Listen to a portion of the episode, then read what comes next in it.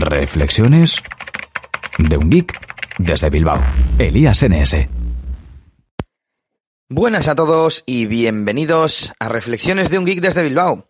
Hoy tenemos podcast tardío, no nocturno mejor dicho. Es 27 de enero, martes, casi digo de marzo, por ese mar que me dice el teléfono.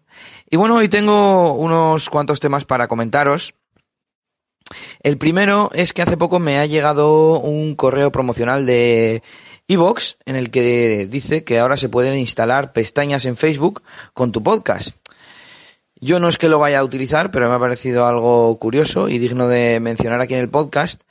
Y bueno, creo que sería una, una buena forma de promocionar eh, nuestros podcasts porque mm, pues todo el mundo está en Facebook y la gente yo creo que no, no visita pues eh, páginas de podcasting, etcétera, pero sin embargo sí pueden visitar nuestra página de Facebook y de esta forma pues estar al tanto o incluso enterarse de que grabamos un podcast. Bueno, tema importante el siguiente y se trata de Microsoft HoloLens.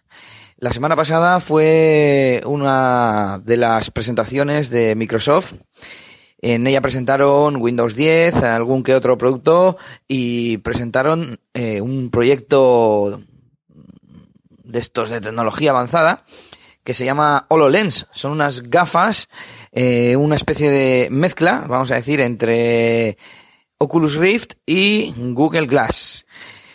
En definitiva, son unas patillas bastante gruesas, donde me supongo que van colocados todos los componentes del dispositivo y eh, lo que es la parte de delante de los ojos te cubre pues todo, todos los ojos, toda la cara de lado a lado como si fuesen las Oculus Rift, pero no son tan toscas, son más estrechas y además son translúcidas o transparentes. ¿Y qué tienen de especial? Bueno, pues estas gafas, de alguna forma, escanean el espacio 3D en el que se encuentran al igual que hacía el teléfono de Google de Project Tango. Y de esta forma eh, es capaz de saber el espacio que rodea al usuario que tiene las gafas y puede eh, superponer cosas en plan realidad aumentada. Pero eh, realidad aumentada no solamente por posición, sino también por, pues en tres dimensiones, con distancia. Es decir, si te coloca un objeto encima de una mesa y tú te mueves, te cambia la vista de ese objeto para que corresponda con el ángulo de visión que tú has adoptado. De esta forma, pues eh, se pueden hacer un montón de tareas eh, de forma manual y con nuestras manos, ¿no? interactuando con el entorno 3D que, tenemos. Por ejemplo, uno de los eh, de las demos que hacían en el, en el vídeo de la presentación con estas gafas era modelar el depósito de una moto. Tenían como el chasis, ¿no?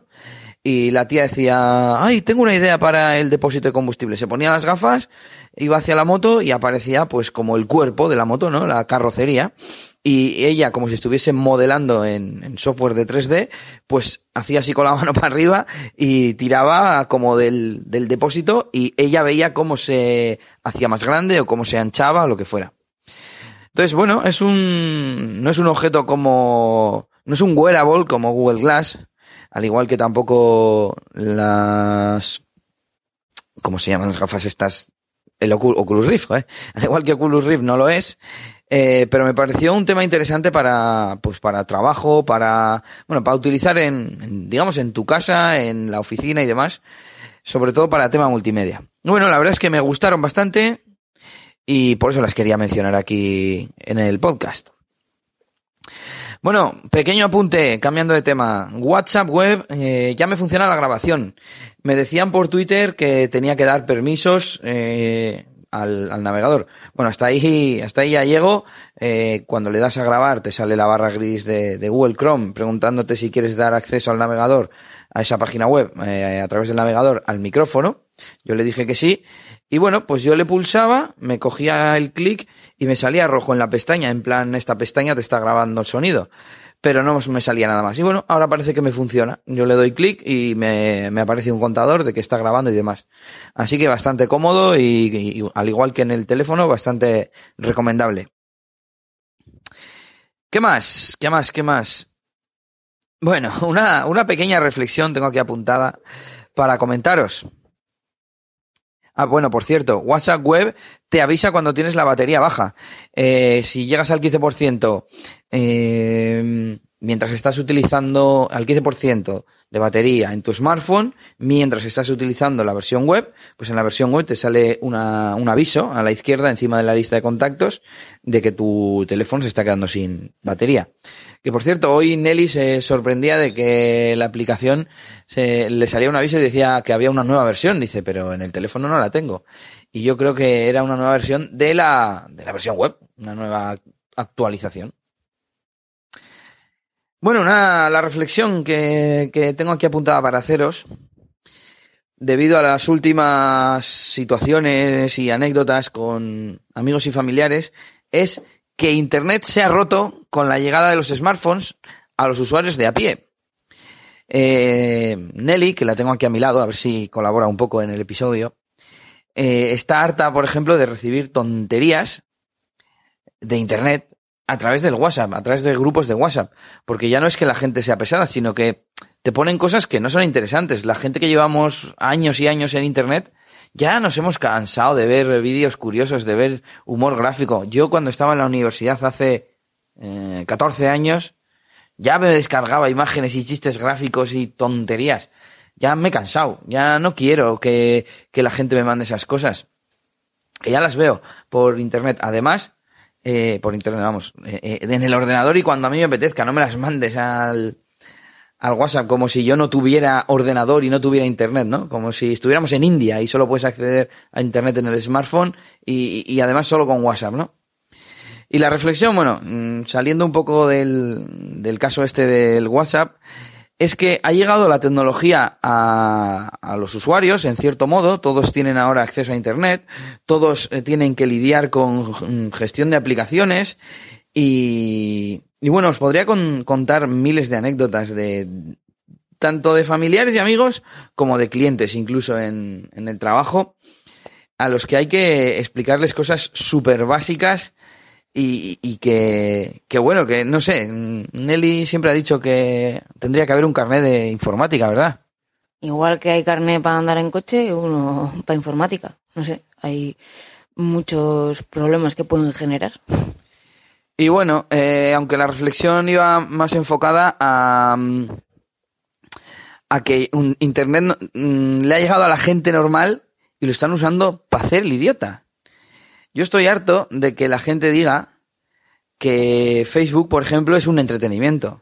Bueno, Facebook es una red social y cada uno la puede elegir como quiera. Yo entiendo que mucha gente, eh, su principal utilidad, pues lo, la use, vamos, que, que ¡ay, Robovino!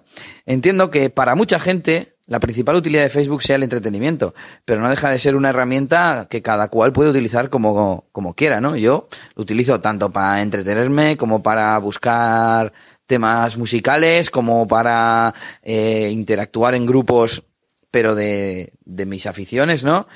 Como para comunicarme y, y, encontrar trabajos. O sea que, no sé, mmm, creo que no ha quedado muy clara la idea que quería reflejar, pero al menos pues la he, la he, contado, ¿no?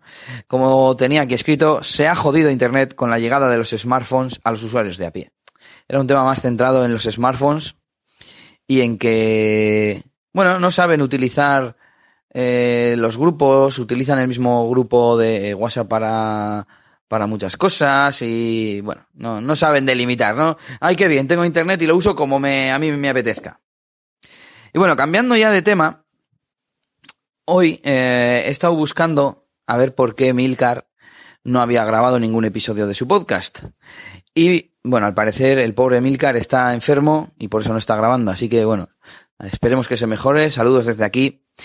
Y buscando por Twitter me he encontrado un tweet en el que Emilcar mencionaba que había dado a grabar en TV Movistar al final de una película, cuando ya estaban los créditos, y que el sistema se la ha grabado entera.